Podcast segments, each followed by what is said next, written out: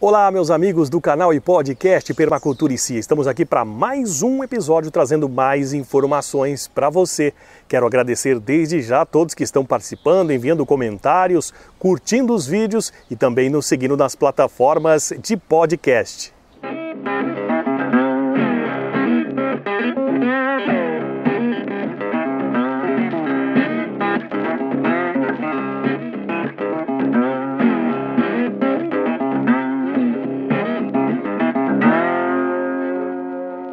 Hoje nós vamos dar sequência no assunto, né? Vamos falar da zona 3 dessa chácara que estamos começando do zero e você vai saber tudo aqui neste canal e neste podcast.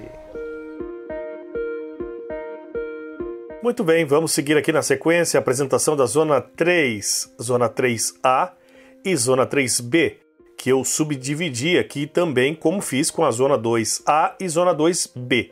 E por que eu fiz essa subdivisão? Porque aqui fica a zona 0 e a zona 1.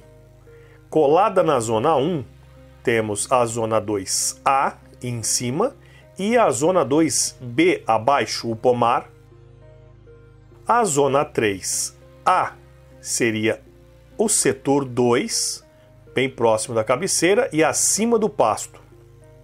O setor 3B está abaixo do pomar que seria o setor 6 da chácara, como pode ser visto neste desenho que estou apresentando. E se você está acompanhando pelo podcast, eu vou deixar essas imagens disponíveis para download. Bom, esse foi um dos últimos desenhos que eu fiz, apesar de ainda aparecer do lado esquerdo o carreador, que isso vai ser trocado de lugar e o carreador será do lado direito. Mas aqui a sequência de plantio segue a mesma. E como vocês podem ver, nós teremos aqui o eucalipto que terá a função de produção de madeira e também de biomassa para enriquecimento do solo.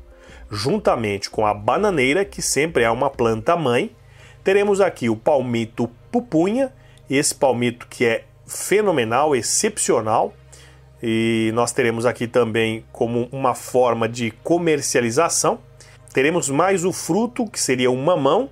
Teremos também pimentas e, como sempre, em todos os setores nós teremos várias caixas de abelhas nativas, entre elas jataí, mandaguari e outras espécies encontradas na localidade. Essa é a zona 3A.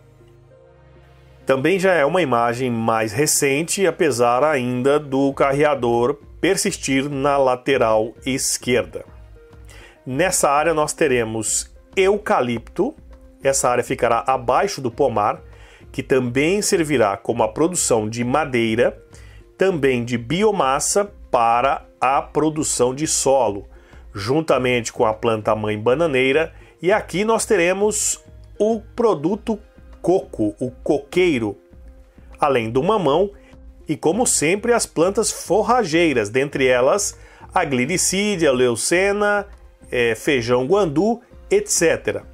E as abelhas nativas, como sempre, também estão aqui presentes as caixinhas de abelha nativa que farão o seu trabalho, o seu serviço ambiental de polinização e, além disso, e nos dará uma vez por ano um mel maravilhoso, que é o mel da jataí e das outras abelhas nativas que nós encontramos nesta região de Mata Atlântica.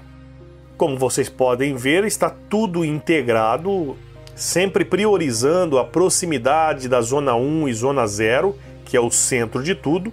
E aí nós temos a zona 2A, 2B, 3A e 3B que eu apresentei neste vídeo.